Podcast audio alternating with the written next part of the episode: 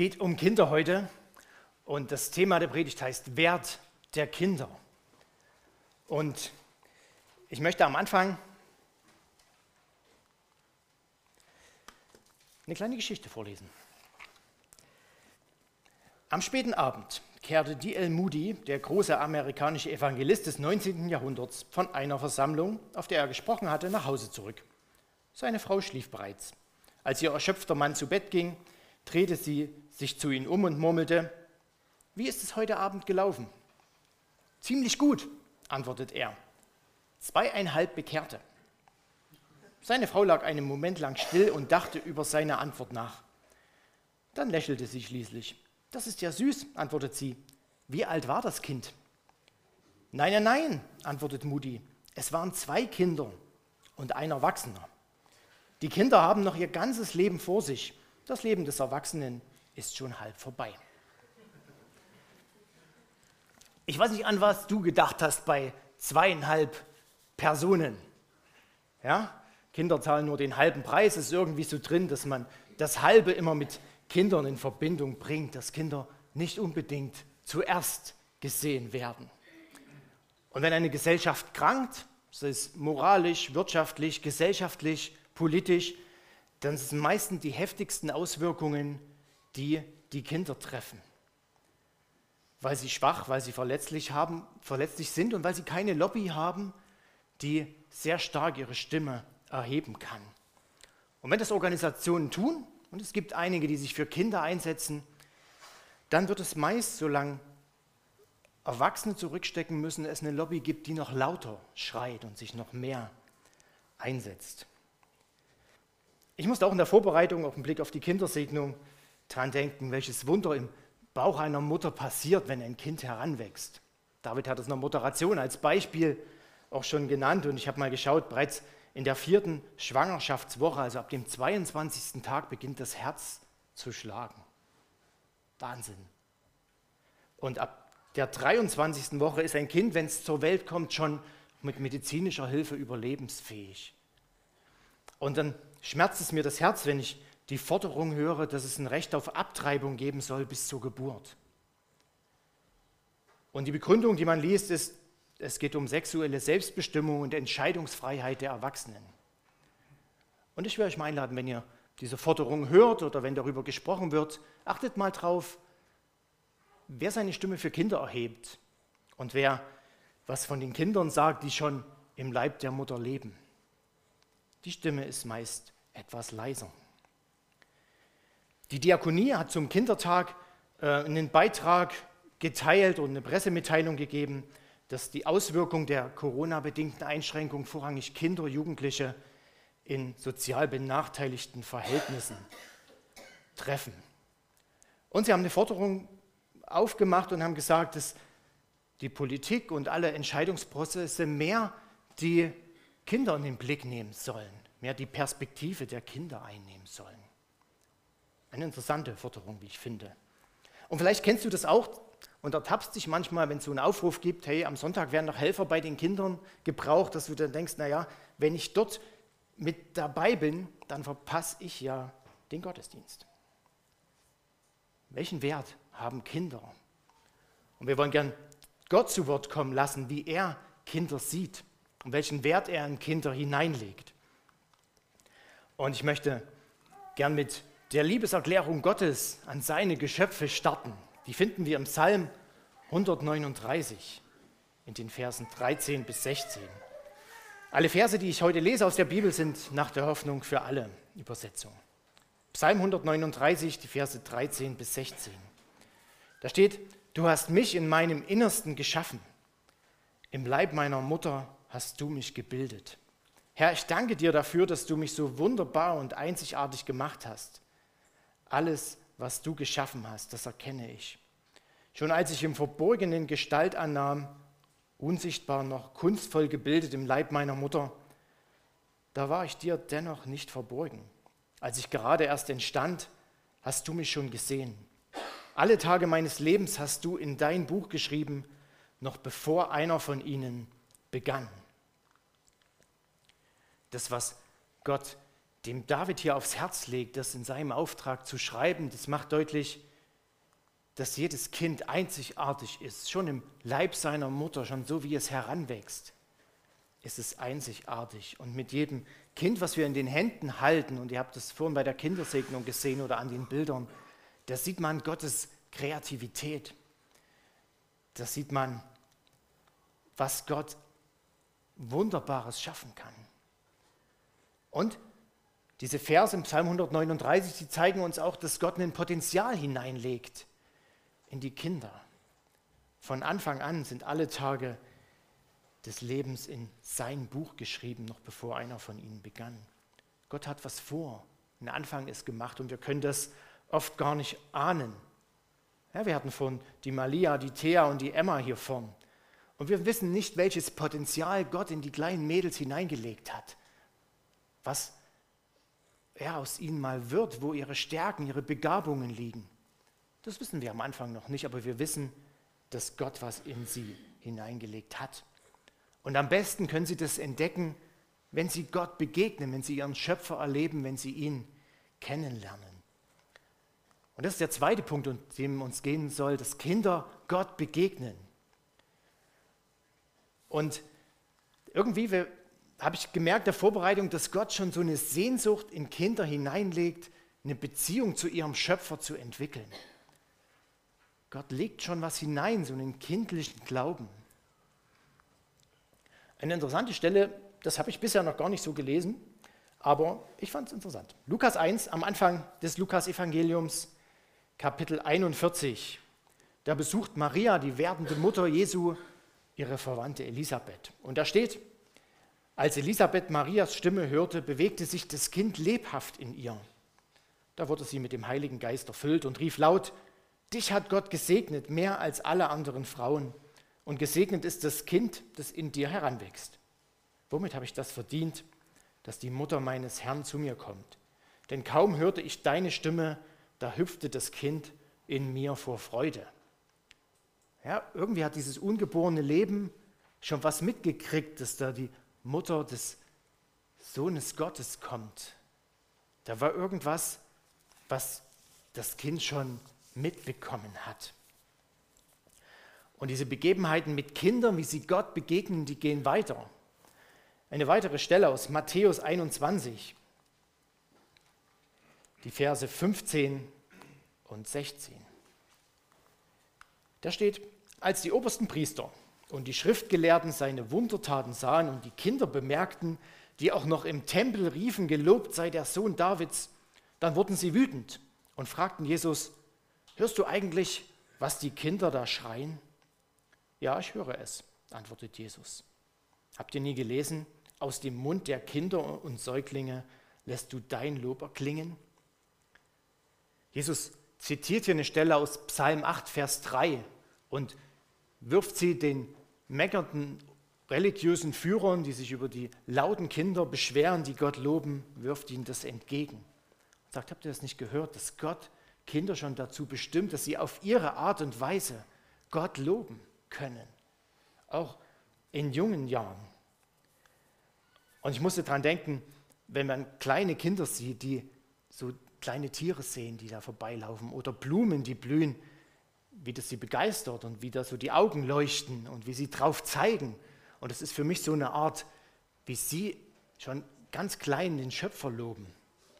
Ja, wie das Gott hineingelegt hat, dass sie sich darüber freuen können. Eine weitere Geschichte, wo Kinder Gott begegnen. Lukas 18, die Verse 15 und 17. Einige Eltern brachten ihre Kinder zu Jesus, damit er ihnen die Hände auflegte. Und die Jünger sahen das und fuhren sie an und wollten sie wegschicken. Doch Jesus rief die Kinder zu sich und sagte, lasst die Kinder zu mir kommen, haltet sie nicht zurück, denn Menschen wie ihnen gehört Gottes Reich. Und ich versichere euch, wer sich Gottes Reich nicht wie ein Kind schenken lässt, der wird ganz sicher nicht hineinkommen. Hier merken wir wieder, die Kinder stören so ein bisschen die Erwachsenen. Ja, wir lesen in einem anderen Kapitel, wo die gleiche Begebenheit erzählt ist, dass sich die Jünger gerade über Ehescheidung und irgendwelche auch theologische Themen unterhalten haben und darüber diskutiert haben. Und plötzlich sind da Kinder, die Gott begegnen wollen, die Jesus begegnen wollen. Und wir lesen, sie fahren sie an und wollen sie wegschicken. Und Jesus sagt, stopp. Ich will, dass Kinder mir begegnen.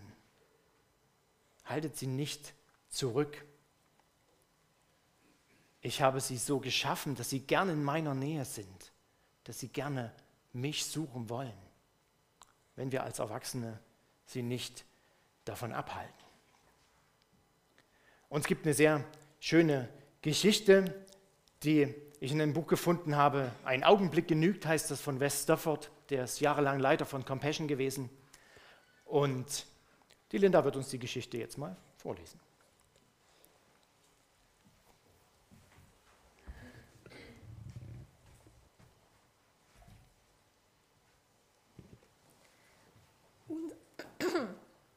Unsichtbar.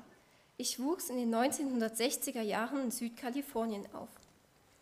Meine Eltern besuchten jede Veranstaltung in ihrer Gemeinde, selbstverständlich auch die Gottesdienste am Sonntagabend. Papa, Mama, meine große Schwester und ich saßen Sonntag für Sonntag auf der harten Holzbank, sangen Lieder, gaben den Korb für die Kollekte weiter und hörten den Predigten zu, bis wir einschliefen. Was mir mit großer Regelmäßigkeit passierte.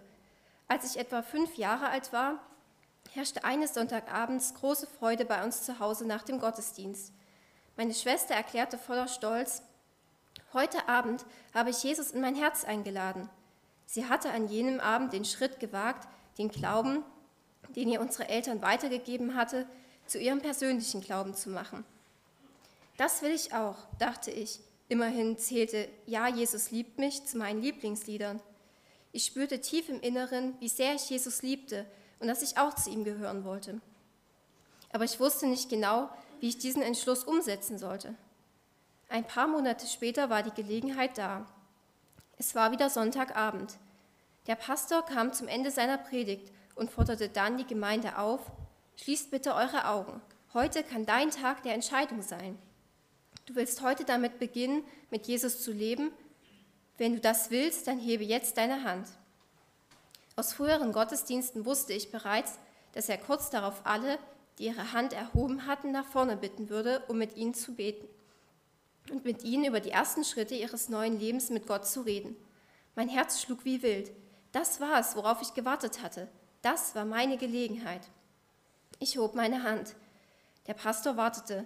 Seine Blicke schweiften über die Gemeinde. Ist irgendjemand hier, der Jesus sein Leben, in sein Leben einladen möchte? fragte er erneut. Sah er mich nicht? Oder dachte er vielleicht, dass ich noch zu klein war und nicht wusste, um was es gerade ging? Vielleicht dachte er, ich würde nur zum Spaß meinen Arm heben. Was auch immer der Pastor denken mochte, ich streckte meinen Arm weit nach oben, denn mir war es absolut ernst mit meiner Entscheidung. Vielleicht würde ein anderer der Erwachsenen, die in meiner Nähe saßen, aufschauen, meine Hand sehen und mir zu Hilfe kommen. Der Pastor wartete immer noch. Schließlich beendete er seinen Aufruf und forderte die Gemeinde zum Gebet auf. Nun wollen wir noch eine Zeit lang beten. Lasst uns niederknien und uns Gottes Gegenwart bewusst machen, forderte er uns auf. So endeten alle Sonntagabende in unserer Gemeinde. Nach der Gebetszeit würden wir alle nach Hause gehen. Niedergeschlagen musste ich feststellen, dass niemand bemerkt hatte, wie sehr ich mir wünschte, Jesus in meinem Herzen willkommen zu heißen. Niemand hatte die erhobene Hand eines kleinen Mädchens bemerkt. Es war, als wäre ich unsichtbar gewesen.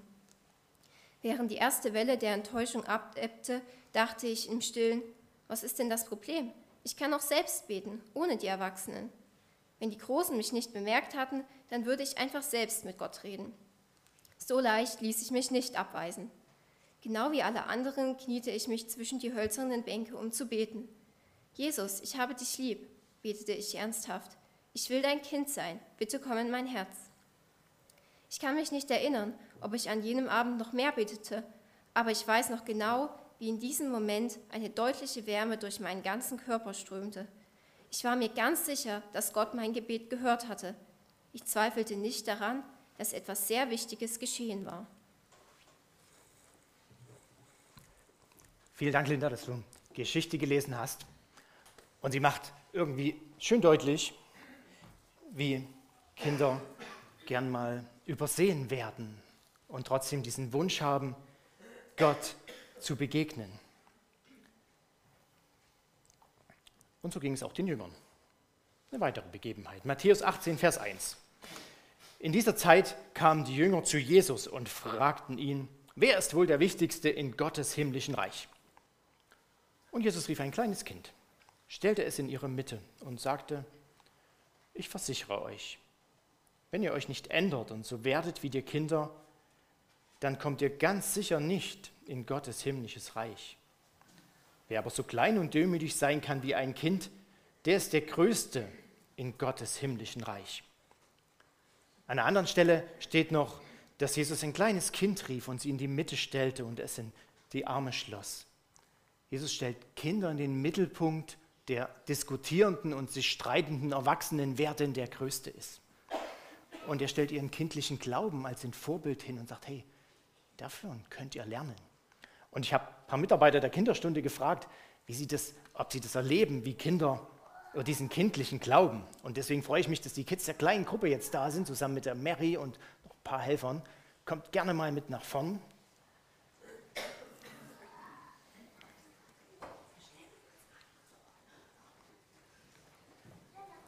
Genau, der David gibt dir mal gleich noch ein Mikro mit. Genau, das ist, das ist toll, dass ihr mit nach vorne kommt. Coole Sache. Kommt ruhig mit vor. Stehe ich nicht so alleine hier. Genau. Mary, ich habe dich ja im Vorfeld gefragt, erlebst du das manchmal, diesen kindlichen Glauben hautnah an den Kids? Genau, wir haben uns oben gerade schon unterhalten, ne? Diesen kindlichen Glauben zu erleben. Wir haben ein Erlebnis gehabt, das haben einige Kinder der kleinen Gruppe vor kurzem erlebt. Wir hatten ein Kind, das war ganz traurig und es hat geweint und das war komisch am Anfang der Kinderstunde. Und ich war auch ein bisschen traurig, muss ich zugestehen, weil das war irgendwie komisch. Und da wusste ich nicht, was macht man jetzt. Alle Kinder haben es gesehen. Ne? Und da haben wir gesagt, so, wir beten jetzt. Wir beten jetzt, dass wir eine schöne Kinderstunde haben und dass das Kind auch fröhlich sein kann. Und wisst ihr, was da noch, wisst ihr noch, was da passiert ist? Müssen wir alle zusammen sagen. Ich weiß nicht. Weiß niemand mehr? ich weiß es noch ganz genau. Das Kind hat mitgespielt und das Kind war fröhlich. Und das haben wir alle zusammen erlebt und das war echt schön. Genau. Und jetzt haben wir oben überlegt, ne, gerade eben, was denn Gott alles kann. Ne?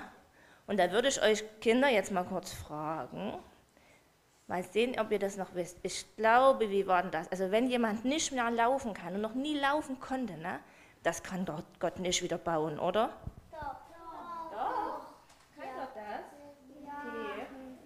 Aber wenn, wenn draußen keine Blumen wachsen, eine Wiese, die ist ganz, ganz trocken, das kann doch Gott nicht, dass da Blumen wachsen.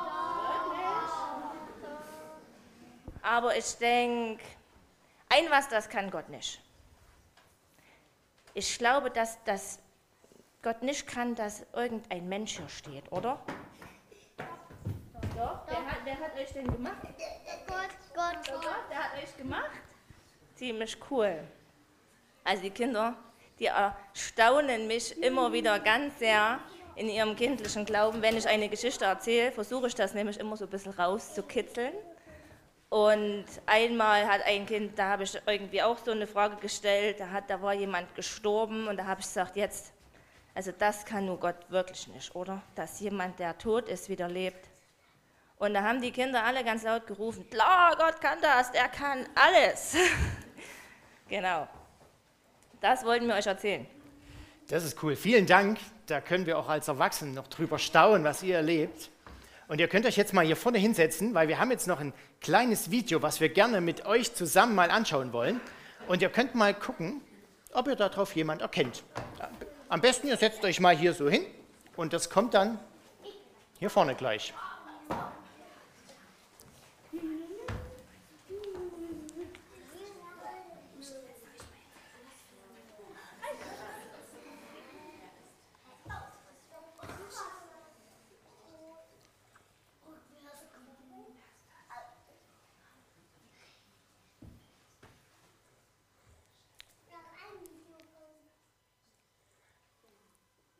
Ist da noch ein Ton dabei? Ton geht heute nicht. Das ist aber schade.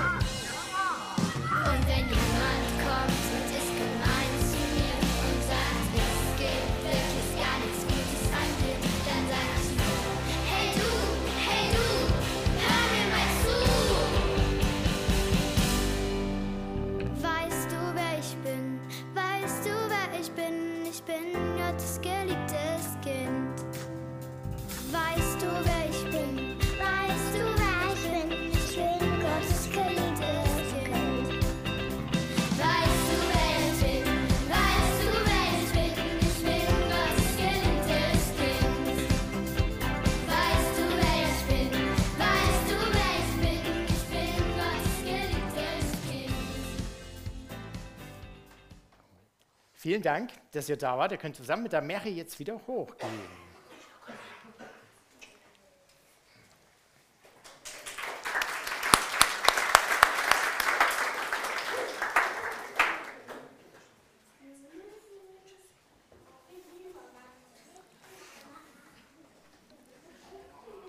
Ich weiß nicht, wie es euch geht.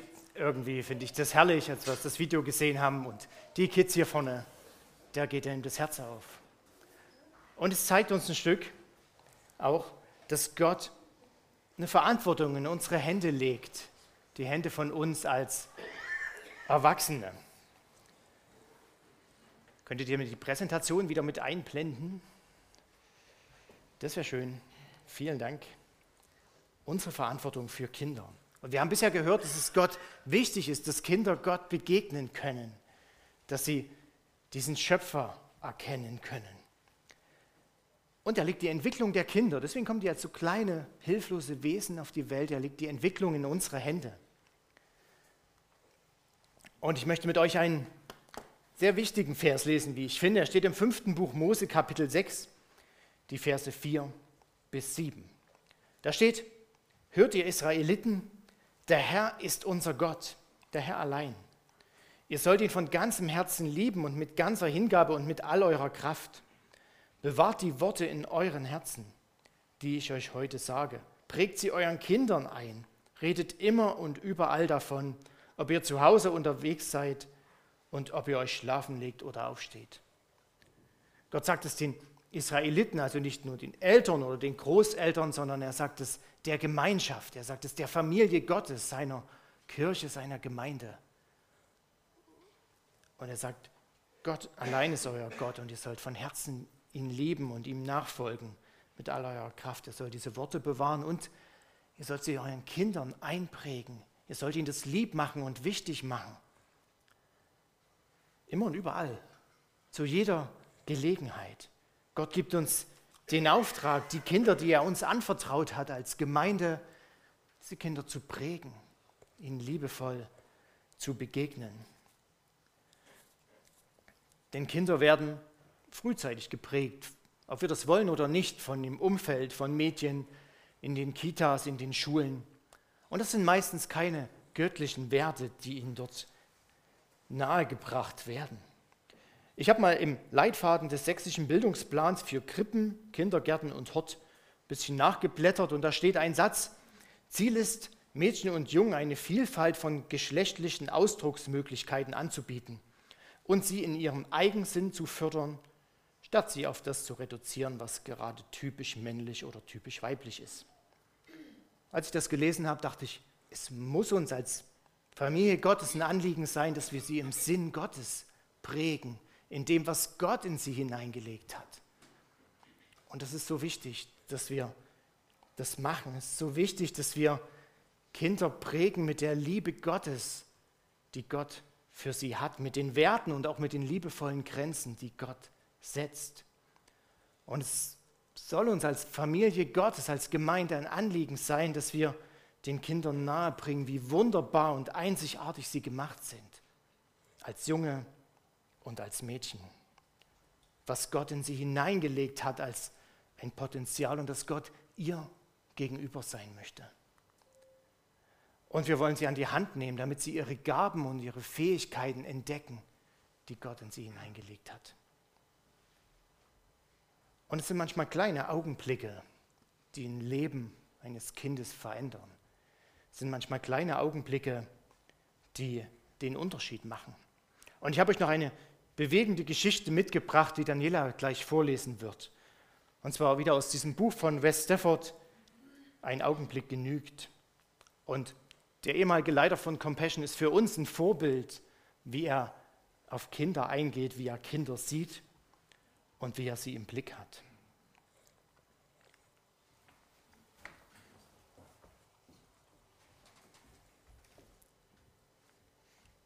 Das hat er selber erlebt, was ich jetzt hier vorlese.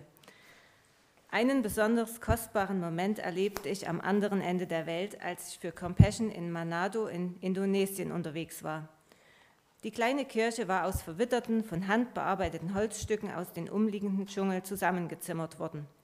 Etwa 100 Kinder hatten sich eingefunden und saßen im Schneidersitz auf dem Holzboden. Ihre Augen waren gespannt nach vorne gerichtet, um die Fremden zu mustern, die sie besuchten.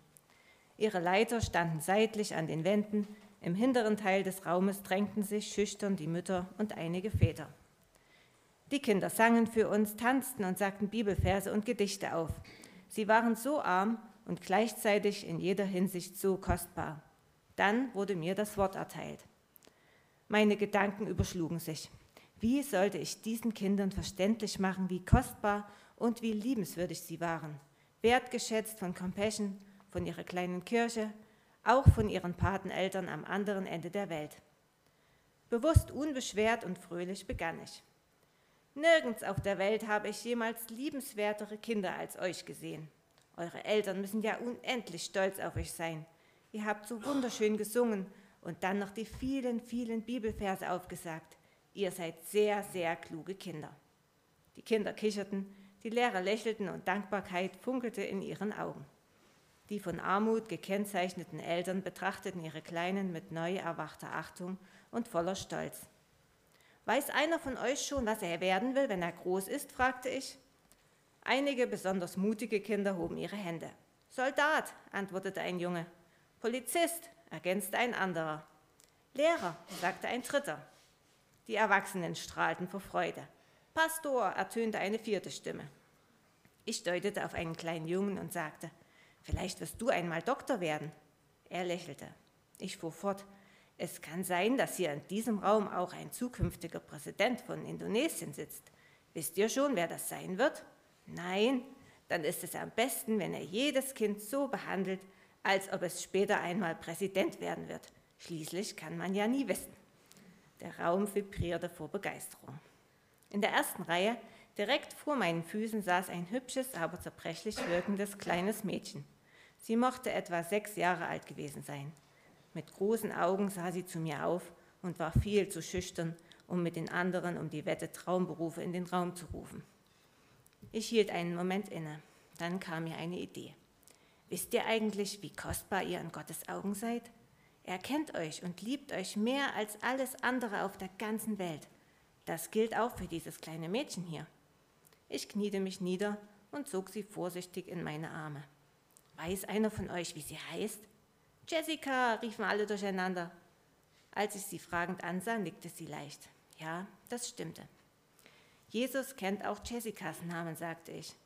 Aber weiß einer von euch, wie viele Haare auf Jessicas Kopf wachsen? Keiner sagte etwas. Jesus weiß das. Er liebt Jessica so sehr, dass er bei allem, was mit ihr zu tun hat, ganz genau aufpasst. Sogar die Haare auf ihrem Kopf zählt er ständig. Habt ihr schon einmal ganz genau ihre, eure Fingerkuppen angeschaut? Seht ihr diese feinen Linien, die ein kleines Muster bilden? Für jeden von euch hat Jesus sich ein anderes Muster ausgedacht. Ich nahm Jessicas kleine Finger in meine Hand. Gott liebt Jessica so sehr, dass er sich für sie ein ganz eigenes Muster ausgedacht hat, das außer ihr kein anderer Mensch auf der Welt hat. Jessica studierte lange ihre Finger, bis schließlich ein schüchternes Lächeln, bis sie schließlich ein schüchternes Lächeln hervorbrachte. Sie schmiegte sich an mich. Gott kannte Jessica schon, bevor sie geboren wurde. Im Bauch ihrer Mama hat er sie gemacht. Schaut doch nur, wie schön er sie gemacht hat. Er hat ihr ein ganz besonderes Lächeln gegeben und so schöne Augen. Er weiß schon ganz genau, was aus ihr werden wird, wenn sie groß ist. Sie kann sich gar nicht vorstellen, wie kostbar sie für Gott ist und wie sehr er sie lieb hat. Jesus wäre am Kreuz für sie gestorben, auch wenn sie das einzige Kind auf der ganzen Welt gewesen wäre. Es war ganz still geworden. Mein Blick fiel auf die Lehrer und ich entdeckte Tränen in ihren Augen. Dem alten Pastor neben mir lief eine Träne über das faltige, von der Sonne gegerbte Gesicht. Gott schien hier zu wirken. Ich legte meine Hand auf den Kopf der kleinen Jessica und betete für sie. Dabei dankte ich Gott für jedes Kind in dieser Gemeinde, aber ganz besonders dankte ich ihm für Jessicas Leben und für seine große Liebe zu ihr. Dann wollte ich sie wieder auf den Platz auf dem Fußboden zurücksetzen, von dem ich sie aufgehoben hatte. Aber ihre dünnen Arme umklammerten meinen Hals. Nur zögernd ließ sie mich wieder los. Ihre Augen waren ebenso feucht wie die der Lehrer. Was geschah hier? Wie konnte ich diese sich diese lustige Atmosphäre, in der ich begonnen hatte, plötzlich in eine so ernste, tief bewegte Stimmung verwandeln. Ich ging zurück zu meinem Platz und setzte mich. Bald darauf lehnte sich der Pastor zu mir herüber und flüsterte zu mir, das konnten Sie nicht wissen, aber wenn jemals ein Mädchen so eine Bestätigung und Umarmung wirklich gebraucht hat, dann Jessica. Was war geschehen? Ehe wir diesen Raum verließen, erzählten mir die Mitarbeiter voller Kummer, dass Jessica vor etwa einem Monat von einem Mann aus ihrer Nachbarschaft brutal vergewaltigt worden war. Er hatte sie so grausam missbraucht, dass sie im Krankenhaus operiert werden musste. Ein unschuldiges kleines Mädchen war von einer Grausamkeit einer herzlosen Welt getroffen worden.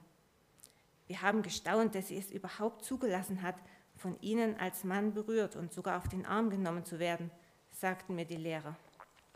Jahre sind seither vergangen. Mir wurde berichtet, dass unser kurzes Treffen der Beginn eines langen Heilungsprozesses war. Mittlerweile ist Jessica körperlich, seelisch und im Glauben wieder aufgeblüht.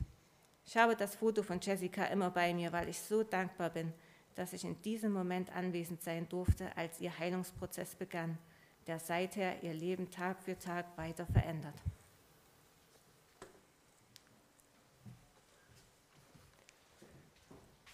Vielen Dank, dass du das gelesen hast. Ähm, ich wäre nicht in der Lage dazu gewesen, glaube ich. Aber die Geschichte zeigt, wie so ein Augenblick im Leben eines Kindes Situationen verändert. Und ich habe hab für mich überlegt, wo kann ich dazu beitragen, dass Kinder Gottes Liebe spüren. Und ich will dich herausfordern, das zu überlegen, wo kannst du dazu beitragen, dass Kinder Gottes Liebe spüren. Du bist Teil leicht der Familie hier in Tierfeld, der Familie Gottes in Tierfeld und Gott vertraut uns Kinder an. Und das ist so gut und so wertvoll. Und wir sind sehr dankbar, wir hatten das am Anfang schon über die vielen Bereiche, die es in unserer Gemeinde gibt, die in Kinder investieren und es schon leben.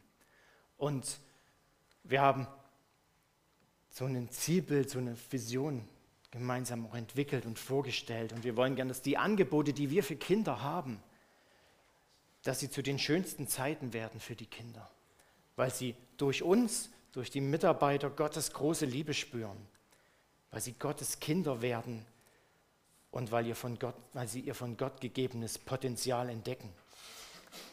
Und es ist unser Anliegen, dass wir die Bereiche, die es gibt, da zusammenführen. Ja, die Solararbeit, Jungschar, Teenie-Kreis, die Arbeit mit Kindern sonntags. Mit dem Ziel, dass Kinder ihren Platz finden, hier bei uns in der Gemeinde, dass sie ihre Heimat finden weil sie Jesus begegnen und weil sie durch uns als Erwachsene Gottes Liebe spüren und hautnah erleben, weil wir für sie da sind und ihnen Jesus hinweisen, auf Jesus hinweisen.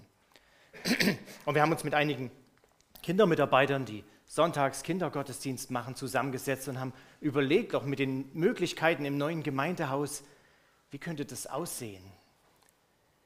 Dass Kinder noch mehr Gottes Liebe spüren, dass sie ihr Potenzial entdecken. Und ich will euch zum Abschluss der Predigt da gerne in diese Gedanken mit hineinnehmen schon. Das ist noch nichts, was ganz final ist, es ist noch so ein Prozess, der gerade entsteht. Und ich will euch dort mit hineinnehmen. Ähm,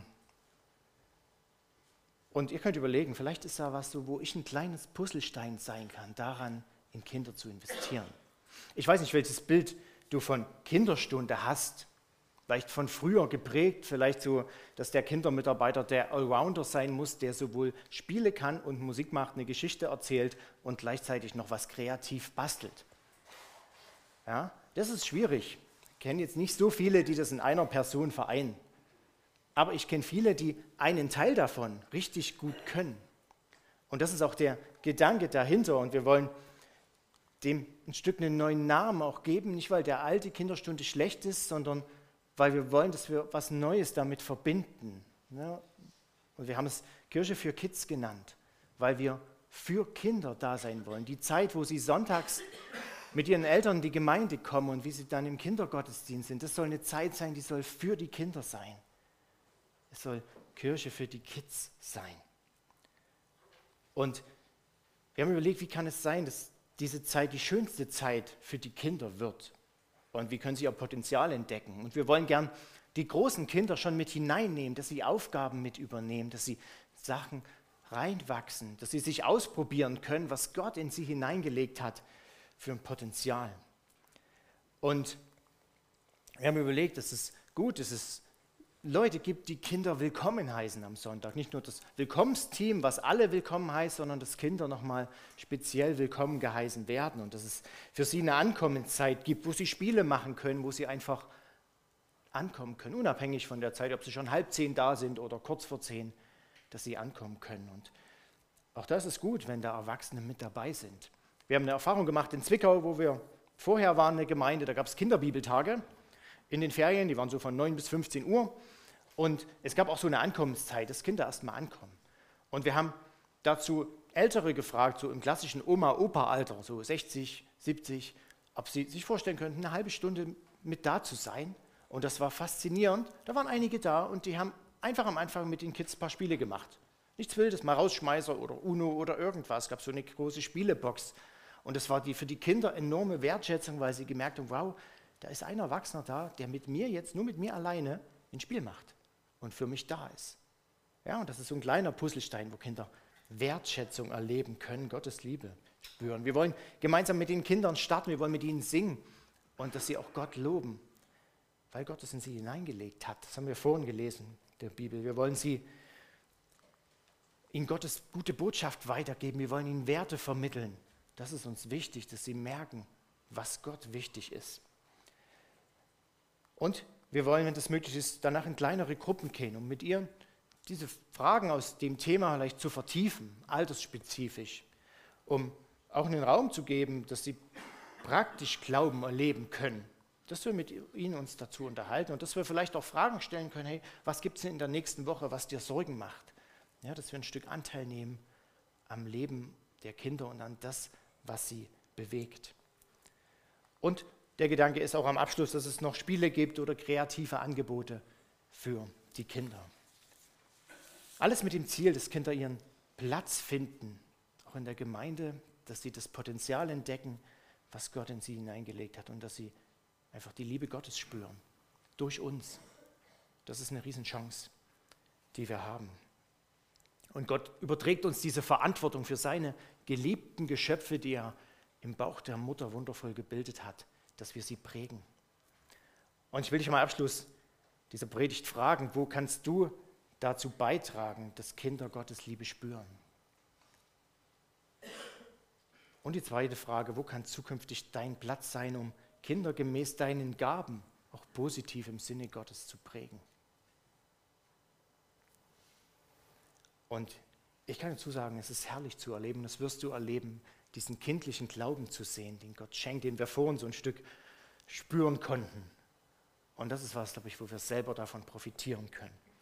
Und es wäre mein Traum, dass Gott uns so eine Leidenschaft für Kinder aufs Herz legt, dass wir sagen, oh, ich bin nächsten Quartal nur einmal kurz vielleicht in so einer kleinen Gruppe mit den Kindern oder ich mache nur einmal im Monat kurz mit den Kindern was kreativ. Kann ich nicht nochmal einen Sonntag ran, weil ich will die Zeit nutzen, die wir haben, um für Kinder da zu sein, um sie zu prägen und ihnen Liebe Gottes weiterzugeben. Das ist eine spannende Reise, die wir da vorhaben. Und ich merke auch selber, wenn wir auf unsere Möglichkeiten schauen, dann sind wir gedanklich schnell am Ende. Und das ist auch gut so, weil dann Gott anfangen kann zu wirken. Und er sagt, getrennt von mir könnt ihr nichts tun. Und angetrieben von diesem Wissen über den Wert der Kinder, wollen wir gern Gott damit in den Ohren liegen. Und Gott sagt, ihr habt nichts, weil ihr nicht bittet. Und deswegen wollen wir jetzt diesen Teil gerne mit einer Gebetszeit zusammen abschließen. Wir wollen zum einen dafür beten, für die Kinder, die wir gesegnet haben, die Malia, die Emma, die Thea und für ihre Familien. Und wir wollen Anliegen hören aus den einzelnen Bereichen. Ihr habt Zettel auf euren Plätzen, da stehen die schon drauf, aber die einzelnen Bereiche werden das jetzt nochmal vorstellen. Und David wird dann danach sagen, wie die Gebetszeit ablaufen wird. Ich bitte dich, bitte mal den Sebastian nach vorn für Kinderstunde, später Kirche für Kids, den Aaron für die Jungschar. Nach dem Aaron bitte das Video vom Carsten einspielen für den Teenie-Kreis, weil der heute bei den Kindern unten ist, und dann den Michi noch für das Sola. Und dann kannst du gerne anfangen.